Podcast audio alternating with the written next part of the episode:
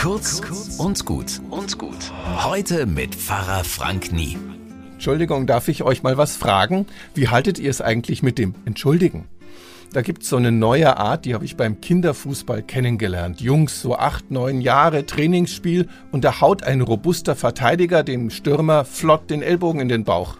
Anders hätte er ihn nicht stoppen können. Und während der Stürmer gekrümmt auf dem Platz steht, rennt er vorbei, ruft Entschuldigung und weg ist er. Ich red hinterher mit ihm, das geht einfach nicht sowas. Schläge am Platz und er sagt, was denn? Ich hab mich doch entschuldigt. Er hat sich entschuldigt?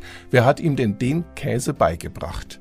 Damit Entschuldigen seelisch funktioniert, damit der eine dem anderen wirklich verzeiht und kein Krieg entsteht, muss das anders laufen. Wer was ausgefressen hat, kann um Entschuldigung bitten, wenn es ihm wirklich leid tut. Und er ist darauf angewiesen, dass der Geschädigte die Entschuldigung annimmt. So und nicht anders funktioniert das, wenn man nicht im Krieg landen will.